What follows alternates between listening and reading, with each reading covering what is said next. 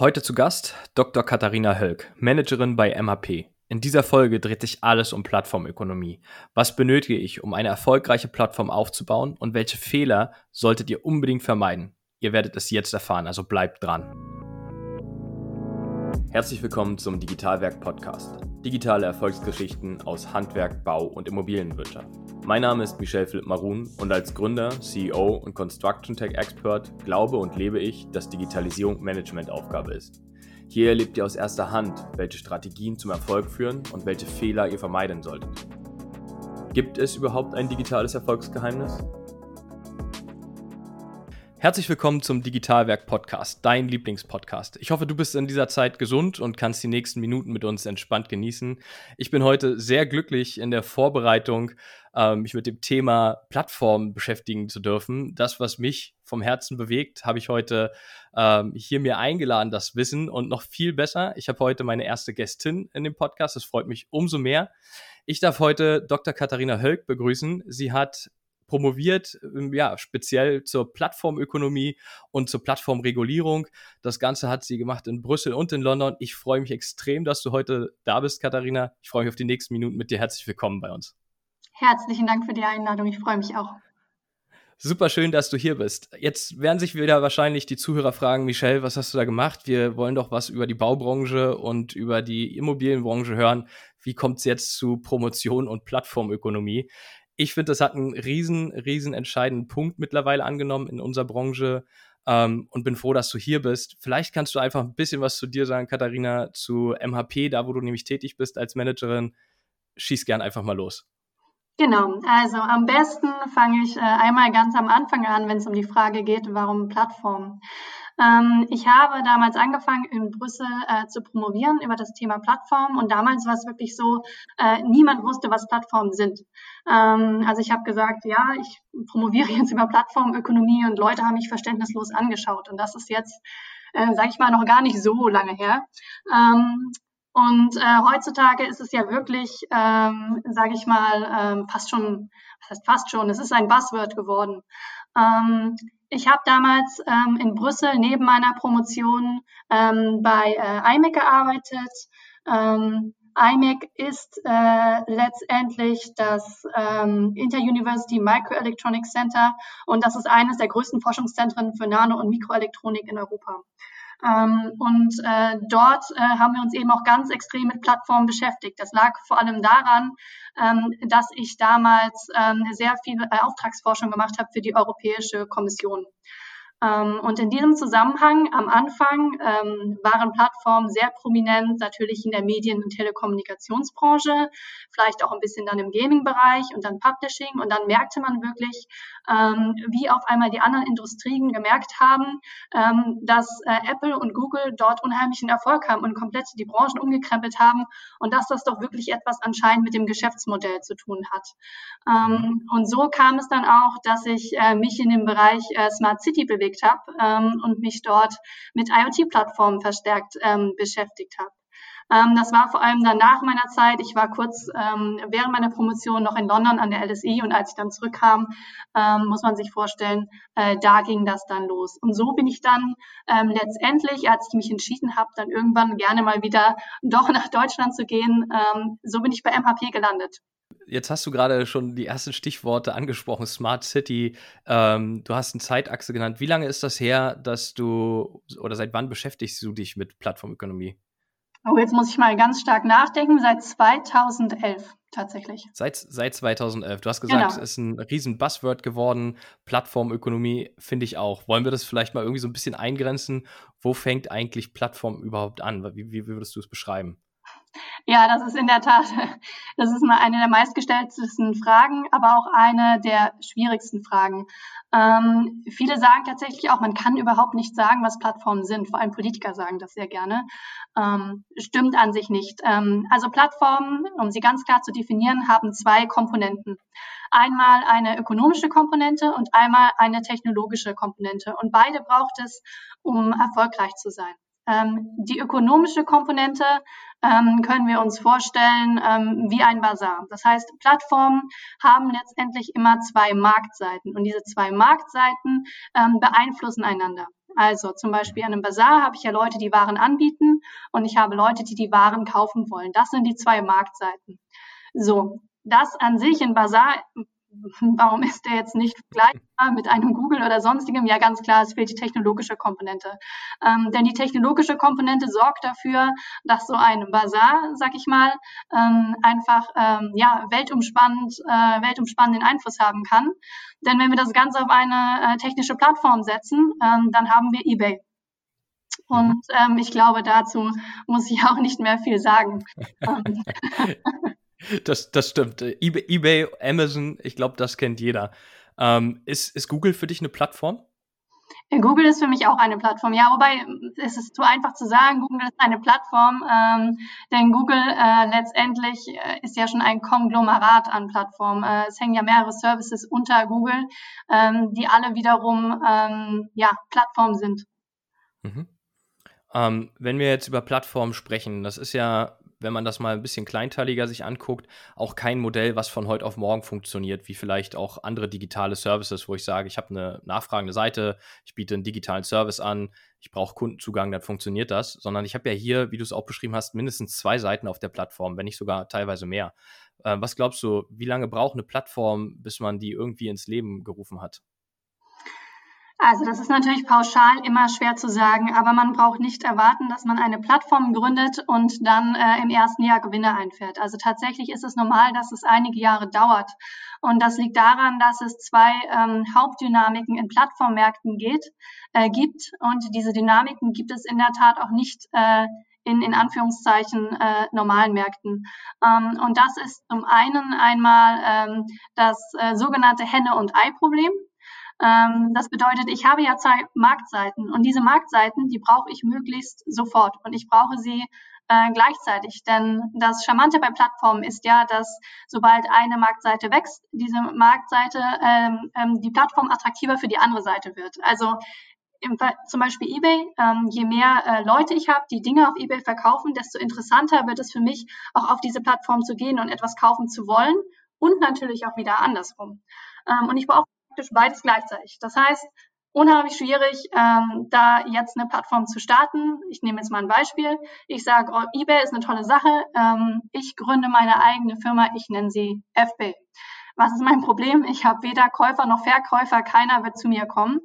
Ähm, und da kommen wir zu dem zweiten Problem. Es gibt eine sogenannte Winner Takes It All Dynamic in Plattformmärkten. Das heißt, Plattformmärkte konsolidieren sich langfristig. Ähm, sobald ich einen großen Player habe, ist es sehr, sehr schwierig, sich dort zu etablieren. Es sei natürlich, ich kann mich wirklich extrem differenzieren. Ähm, und ansonsten wird es aber letztendlich ja auf ein Monopol, vielleicht auf ähm, ein Oligopol rauslaufen. Ähm, ja, aber ich werde es unheimlich schwer haben in meinem Beispiel mit meinem kleinen FB, weil warum sollte jemand äh, auf meine Plattform kommen, wenn ich doch äh, keine der beiden Marktseiten ähm, richtig bedienen kann und daher nicht attraktiv bin? Jetzt, jetzt würde wahrscheinlich der eine oder andere sagen, dann brauche ich nur mehr äh, Geld ausgeben für Online-Marketing, dann kriege ich ja beide Seiten, aber ganz so einfach tickt die Welt halt leider doch nicht. Ähm, hast du, du hast viele Plattformen ja gesehen und dich äh, tiefgründig äh, damit beschäftigt. Ähm, ich schätze da echt deine Expertise, auch in unseren Vorbereitungscalls hast du, hast du viel erzählt. Was, was glaubst du an Erfahrungswerten kann man teilen? Wie lange dauert es, eine Plattform ins Leben zu rufen, bis sie dann zu dem Zeitpunkt wirklich einen signifikanten Stellenwert auch in dem einzelnen Markt hat?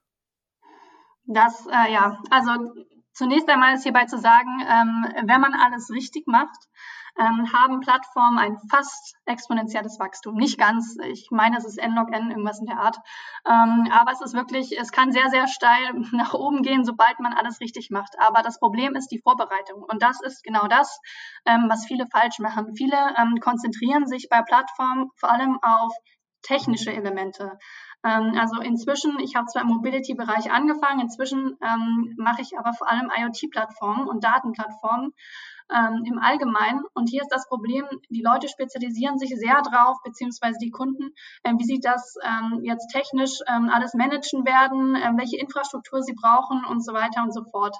Ähm, worauf man wirklich Zeit verwenden sollte, ist jedoch zu verstehen, dass Plattformen komplett anders funktionieren ähm, als eine klassische Produkt- oder Service-Einführung, eben durch diese Märkte und durch die Effekte, die sie verbinden. Das nennt sich Kreuznetzwerkeffekte, dass diese ähm, beiden Marktseiten ähm, miteinander verbunden sind. Und das führt auch dazu, wenn man beim Markteintritt anfängt, dass man komplett andere Strategien braucht. Natürlich, äh, klassische Werbung äh, ist nie falsch, aber man braucht noch ein paar ausgefeiltere Strategien, ähm, um wirklich diese zwei Marktseiten an Bord zu bekommen. Zum Beispiel kann man erst anfangen, ähm, eine Marktseite ähm, auf die Plattform zu ziehen, indem man zum Beispiel ähm, der einen Marktseite eine bestimmte Software verkauft ähm, und die dann entsprechend ähm, ja, auf, auf dem Markt verbreitet und dass man dann die Plattform für die andere Seite öffnet. Das ist zum Beispiel eine klassische Strategie. Oder man springt auf eine andere Plattform auf. Zum Beispiel, warum ist AWS äh, so bekannt? Natürlich, weil, Platt, weil die äh, Hauptplattform von Amazon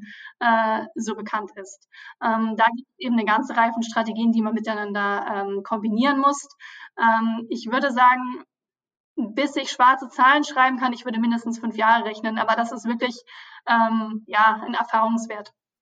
Ja, sicherlich auch von den Märkten unterschiedlich, ne? Also ganz unterschiedlich, ganz unterschiedlich. Auch, wo steht der Markt in der Digitalisierung überhaupt? Ne? Also, wenn der irgendwie gerade in den Kinderschuhen steckt, wahrscheinlich sogar noch einen Ticken länger, ähm, würde ich jetzt behaupten. Du hast gerade einen, einen super interessanten Punkt angesprochen, den wollte ich nochmal aufgreifen. Man kann super viel falsch machen bei Plattformen und man sieht es auch viel in der Startup-Welt. Äh, viele haben den Mut zu gründen, gehen in ein Plattformmodell rein und es funktioniert am Ende doch nicht. Ähm, was kann man, glaubst du, falsch machen? Zu viel in die technische Entwicklung stecken und sagen, wir müssen ähm, alle Features und Funktionen abbilden, dass beide Seiten von Anfang an glücklich sind und man verrennt sich? Oder wo siehst du große Herausforderungen dann in dem Moment? Also das ist, glaube ich, ein, großer, ein großes Problem, vor allem im Manufacturing-Bereich, äh, in der Automobilbranche.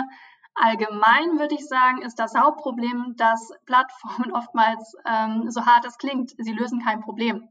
Ähm, Plattformen müssen ein Problem lösen, denn deshalb äh, sind sie überhaupt interessant. Plattformen sind dafür da, eine Externalität äh, äh, zu lösen. Ähm, ich gebe mal ein Beispiel, ähm, das jeder sicherlich kennt, Spotify. Jeder von uns könnte heutzutage noch äh, Songs aus dem Internet herunterladen. Man braucht ein Schneidprogramm, äh, man nutzt vielleicht YouTube, natürlich ist auch eine Plattform, aber letztendlich, ähm, es gibt keinen Grund dafür, dafür zu bezahlen. Ähm, warum machen wir es trotzdem? Denn Spotify ganz einfach löst ein Problem. Es, es hilft mir, Zeit zu sparen, signifikant. Ähm, es hilft mir, äh, dass die Qualität äh, größer ist äh, meines Angebots. Und äh, ja, dadurch ist es für mich einfach interessant. Also Spotify mhm. ruht eigentlich wie viele Plattformen auf der Faulheit des Menschen, muss man sagen. Das ist zum Beispiel immer ein sehr schöner Ansatz, immer ein sehr schönes Problem, was man lösen kann und was auch wunderbar funktioniert. Ja?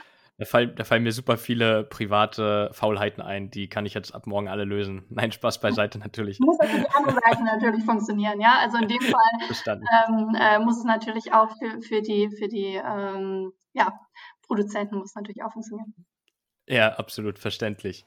Ähm, jetzt haben wir über die Plattformthematik gesprochen und ich hatte dich anmoderiert, dass du natürlich auch in der Regulierungsthematik drin steckst. Du hast so schon so ein bisschen angedeutet, eine Plattform kann natürlich auch eine gigantische Position in einem Teilmarkt oder in größeren Märkten sogar einnehmen, ähm, so wie wir es, glaube ich, alle aus dem Privatumfeld von Amazon kennen. Ähm, wo, siehst da, wo siehst du da Gefahren? Ab wann kann eine Plattform für ein gesamtes Ökosystem äh, gefährlich sein? Ähm, an sich ist das immer eine Frage des Blickwinkels. Ja? Also wenn ich jetzt aus reinen ähm, marktwirtschaftlichen Gesichtspunkten mir das anschaue, äh, muss ich sagen, ähm, wenn ich beispielsweise nur Uber hätte, wäre das extrem effizient für den Taximarkt, denn ich habe eine, eine Anlaufstelle. Ja? Also für mich als User ist das eine tolle Sache. Ja? Ähm, wenn man das, das Ganze natürlich jetzt aus nicht marktwirtschaftlicher Sicht äh, bewertet, ist das nochmal was anderes. Wenn man es jetzt zum Beispiel ähm, aus dem Gesichtspunkt bewertet, wie ist es denn den Fahrern gegenüber, äh, welche Marktmacht hat Uber und so weiter. Letztendlich kann man trotzdem sagen, okay, Infrastrukturservice im Anführungszeichen ist noch relativ unkritisch. Wo es wirklich kritisch äh, wird, ist, wenn es um, ähm, ich sag mal, ähm, ja, kulturelle Inhalte und sonstiges geht. Ähm, also zum Beispiel ähm, stellen wir uns vor, ähm, es gäbe nur noch Netflix. Ähm, das bedeutet, dass Netflix uns unsere, äh, ich sag mal, kulturelle Wertevorstellung an einem bestimmten Punkt äh, vordiktieren könnte. Denn letztendlich, ähm, wer hat den Einfluss darauf, welche Filme es auf Netflix gibt? Äh, niemand, ja. Es, es gibt eine sehr berühmte ähm, Befragung von Netflix, da sollten sie offenlegen vor Gericht ähm, welche oder, oder, wie viele ähm, äh, Filme sie da bieten. Also sie sollten Statistiken offenlegen. Und äh, Netflix hat immer nur gesagt, äh, nein, machen wir nicht. Ähm, solange sie natürlich ähm, sehr diverse Inhalte anbieten, sagen wir alle, okay, aber was wäre, wenn sie das auf einmal äh, äh nicht mehr machen äh, würden? Das ist natürlich die große Frage an sich. Ähm, ein anderes Beispiel ist zum Beispiel, es gab den Fall äh, von ähm, Comicbüchern in Frankreich ähm, und dort damals hat Apple tatsächlich äh, ganz viele Comicbücher nicht zur Verfügung gestellt. Warum? Weil in den USA gibt es nun mal eine andere, ich sag mal in Anführungszeichen, Moralvorstellung, was das angeht. Und viele von diesen Comics waren klassischerweise, ähm, die sind ja auch fest in der Kultur verankert. Comics ist mal BDs, ne? Ähm, und viele von diesen Comics hatten Darstellungen ähm, von äh, ja, Gewalt oder sexuelle Darstellungen und wurden deswegen eben von Apple äh, ja nicht äh, autorisiert, dass sie dort gezeigt werden durften. Und so ging ein ganzes Stück Kultur sozusagen in dem Fall verloren. Ähm, Gott sei Dank gab es natürlich noch oder gibt es noch andere Anbieter. Gott sei Dank, ja, also das, das auf jeden Fall. Kann eine Plattform äh, im eigenen Keim, im eigenen Erfolg ersticken aus deiner Sicht ab einem gewissen Punkt? Also wenn wir jetzt wirklich über diesen Punkt, wir fangen an, in fünf Jahren gedanklich mal schwarze Zahlen zu schreiben. Ähm, vielleicht so ein Paradebeispiel wie Amazon. Hat das eine Grenze, eine Plattform?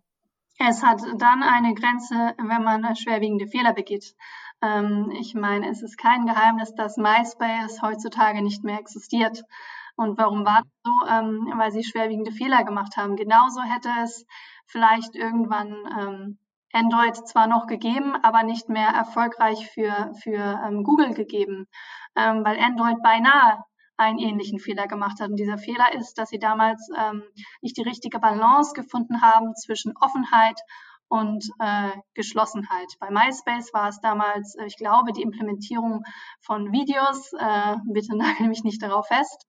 Ähm, und bei Android war das Problem, äh, dass sie ähm, zunächst einmal in die Telekommunikationsindustrie natürlich äh, reingegangen ist und gesagt haben, schaut mal, ihr habt alle Probleme, Software für eure Handys auf einmal ähm, bereitzustellen, weil das ist ja auch nicht euer Fachgebiet. Hier, bitteschön, hier habt ihr Android. Äh, wir sind sehr nett. Natürlich haben sie das nicht aus reiner Nettigkeit gemacht.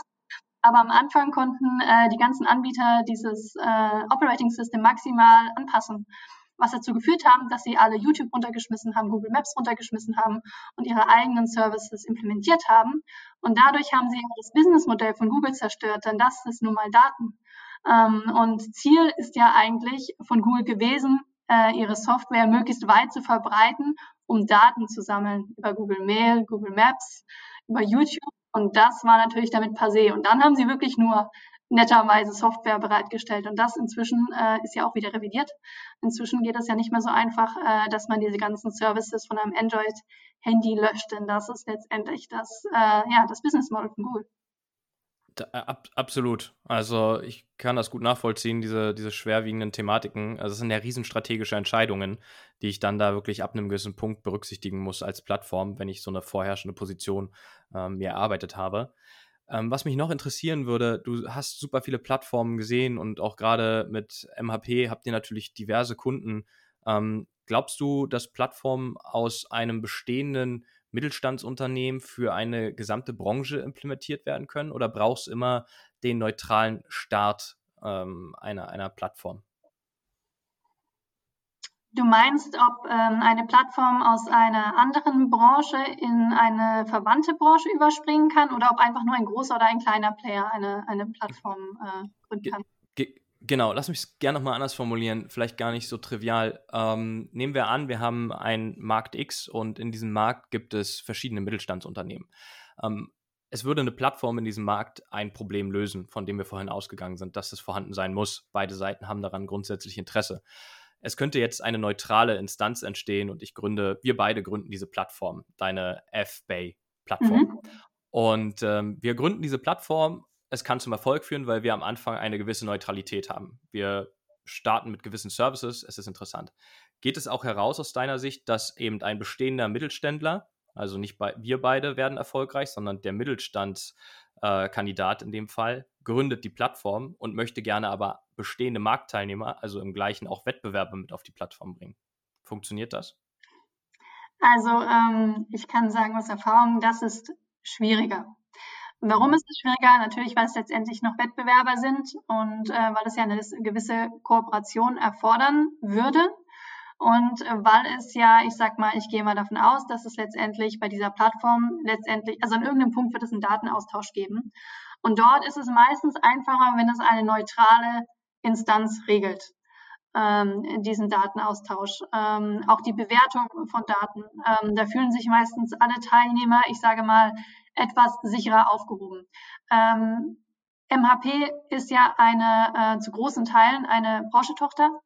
Ähm, und ähm, was wir ähm, oftmals sehen, ähm, sowohl im Automobilbereich als auch im Manufacturing-Bereich, ähm, allerdings also MHP betreut nicht nur diese Bereiche, sondern ist eigentlich ähm, auch industrieübergreifend aktiv, aber ich glaube, im, im, Automotive und Manufacturing wird es besonders deutlich, dass dort ähm, Plattformen, äh, die von einzelnen Playern gegründet werden, teilweise sehr erfolgreich sind, aber nur, ähm, wenn diese Plattformen, ähm, ich sag mal, für Supplier zum Beispiel gedacht sind ähm, oder ähm, ja für ähm, für die Kunden gedacht sind, aber nicht, ähm, wenn sie sozusagen die Konkurrenten äh, zusammenbringen sollen. Ähm, die existieren in der Tat nebeneinander und auch nicht immer äh, äh, unbedingt ähm, erfolgreich, weil, wie gesagt, es gibt äh, diese, diese ähm, ja, Konsolidierungstendenz.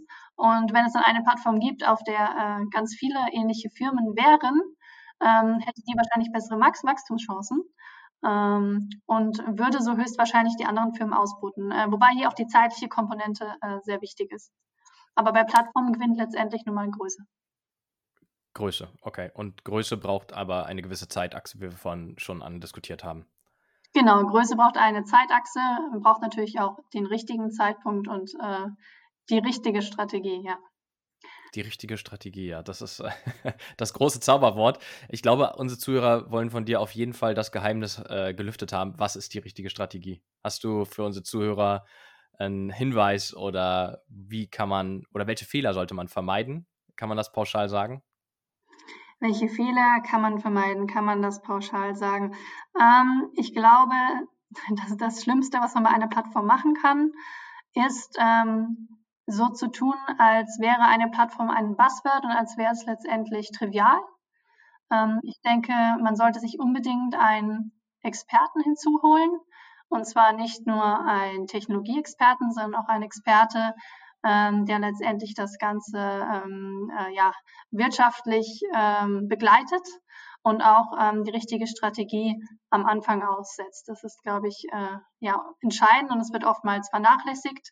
Und man sollte nicht an den Markt drängen, sondern diese, äh, diese Strategie wirklich sauber aufsetzen. Ist über die fünf Jahre die gleichbleibende Strategie eins der Erfolgsgeheimnisse oder ist es gerade in den fünf Jahren wichtig, die Strategie immer nachzujustieren, weil du ja auch eingangs gesagt hast, ich habe am Anfang einen gewissen Status quo, der sich verändern kann. Ähm, kann ich die Strategie voraussehen ähm, auf einem gewissen Zeitraum wenigstens oder muss ich immer noch agil bleiben und die auch immer nachjustieren, wie sich der Markt und die Plattformen zusammenfügen? Also zunächst einmal ist es möglich, die Strategie in, gewissen, in, gewissen, in einem gewissen Zeitraum etwas vorzuplanen. Ähm, das macht man auch normalerweise. Also es wäre falsch zu denken, dass ich äh, mir jetzt ein äh, Businessmodell zusammenbastel. Und das ist bei Plattformen in der Tat meistens äh, sehr komplex. Ähm, und damit ist dann erstmal gut. Nein, ähm, es ist normal, dass sich äh, das Businessmodell einer Plattform äh, entwickelt. Ähm, oftmals ist es zum Beispiel so, dass äh, die Plattform am Anfang produktzentriert ist und im Laufe der Zeit äh, geht es hin, zum Beispiel zu einer datengetriebenen oder Use-Case-getriebenen Plattform. Die Plattform wird vielleicht im Laufe des, Zeit, äh, des Zeitraums geöffnet für Third Parties. Am Anfang ist sie vielleicht nur intern. Also das sind Dinge, die man schon mal grob ausplanen kann. Ähm, dann gibt es natürlich noch die Komponente, ähm, ich nenne sie mal äh, Überraschung. Ähm, das ist in dem Fall technologische Trends und Veränderungen am Markt. Ähm, sieht man zum Beispiel sehr schön bei Amazon. Also als Amazon gegründet wurde, äh, war sicherlich nicht der Plan einmal, ähm, dass sie äh, Teile ähm, ihrer, ihrer, ihrer ähm, ihres Datenspeichervolumens äh, ähm, als AWS anbieten. Ja, das war sogar eher ein Zufall, ähm, äh, dass das äh, so gekommen ist. Ähm, und auch Microsoft hat sicherlich nicht geplant, mal in diesem Bereich aktiv zu sein, ähm, weil man es damals einfach noch nicht absehen konnte. Und somit äh, wird es sicherlich immer ähm, Dinge geben, äh, die einmal komplett das Geschäftsmodell umkrempeln. Aber wenn man es richtig macht, äh, wie in diesem Fall zum Beispiel Amazon eben auch unheimlich äh, den, den Wert der, ich sag mal, des, des Mutterunternehmens steigern können. Okay. Das heißt, man kann schon zusammenfassen, dass es darum geht, flexibel zu bleiben, den Überblick über den Markt und die eigene Company, die Plattform stetig zu gewahren und auch vielleicht neue Potenziale äh, ja, sehen und auch dann zu nutzen, wenn sie vor der Tür liegen. Auf jeden Fall. Ähm, ich nehme nochmal ein Beispiel, was jeder kennt. Facebook. Ähm, Facebook gehört inzwischen Instagram. Ähm, auch hier ähm, hat äh, Facebook gesehen, okay, ähm, es gibt äh, äh, neue Trends auf dem Markt. In dem Fall waren es äh, Videos zum Beispiel. Ähm, und dass diese geteilt wurde, mehr Bilder wurden geteilt äh, am Anfang. Und ähm, dann war Facebook klar, ähm, sie haben es versucht, auf ihrer Plattform zu implementieren, ähm, aber haben gesagt, okay, wir werden eine weitere Plattform hinzukaufen ähm, weil unsere Plattform wahrscheinlich langfristig äh, mit diesen neuen Kundenbedürfnissen äh, nicht so umgehen wird. Ja. Hm. Das ist ähm, hochspannend, ähm, dieses Thema und wie man, glaube ich, in den letzten Minuten auch wahrnehmen konnte, hochkomplex. Also eine Plattform zu gründen ist nicht das, was ich mal eben nebenbei mache. Das auf keinen Fall. Das auf keinen Fall. Ähm, ich glaube, was hier auch sehr wichtig ist, ähm, du hast es am Anfang erwähnt, ja, wir sind jetzt in einer komplett anderen Branche. Ähm, Plattform an sich, ich meine, ich habe in der Medienkommunikationsbranche angefangen. Ich glaube, ich habe inzwischen ähm, mit Plattformen in allen möglichen Branchen gearbeitet. Interessanterweise bei Plattformen ist das, äh, was das Ökonomische angeht, äh, gar nicht so entscheidend. Ähm, auch noch nicht mehr, was das Technologische angeht. Ich glaube, das ist vielleicht noch besser nachvollziehbar. Ähm, letztendlich äh, braucht es da wirklich ein Team von jemand, der ökonomisch weiß, wie baue ich eine Plattform auf, jemand weiß, äh, wie äh, kriege ich die Technik zu laufen und dann jemanden, ähm, der wirklich fachlich tief in der Branche äh, verwurzelt ist. Und man braucht aber wirklich alle drei Komponenten. Ähm, wenn einer dieser Personen fehlt, ähm, dann wird das nichts. das kann ich sicherlich aus Erfahrung sagen. dann, dann wird das nichts, das kann ich mir vorstellen. Ich hoffe, dass natürlich unsere Zuhörer hier auch jetzt die eigene Transferleistung ähm, überbringen äh, auf die Immobilien- und Baubranche, was Plattformen dort leisten können. Natürlich gibt es viele IoT-Thematiken schon rund um Plattformen in der Immobilienbranche, die äh, da schon ganz gute Schritte voran, äh, voranbringen.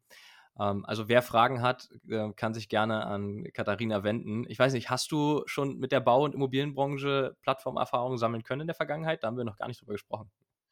Ja, tatsächlich, ich, ich da kann natürlich nicht direkt darüber reden, ähm, aber äh, in der Baubranche in der Tat, äh, da gibt es ja auch den großen äh, Trend, dass äh, immer mehr Plattformen aufgebaut äh, werden. Zum Beispiel, wenn es darum geht, äh, Häuser zu gestalten, Häuser zu verkaufen ähm, Materialien auch, in, also wenn ich sage, Häuser zu gestalten, meine ich damit zum Beispiel ähm, auch mit Rohmaterialien zu arbeiten.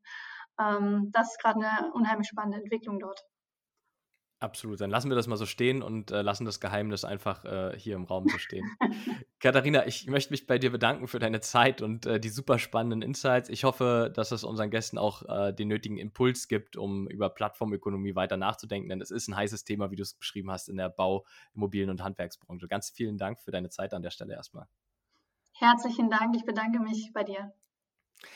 Ja, liebe Zuhörer und Zuhörer, herzlichen Dank, dass ihr wieder eingeschaltet habt. Ich hoffe, hier wirklich einen Impuls gegeben zu haben. Wenn ihr Fragen habt, kommentiert gerne, schreibt gerne runter, wie euch der Podcast gefallen hat. Abonniert ihn auf Spotify oder LinkedIn. Ich freue mich, wenn ihr das nächste Mal wieder einschaltet. Bis bald. Tschüss.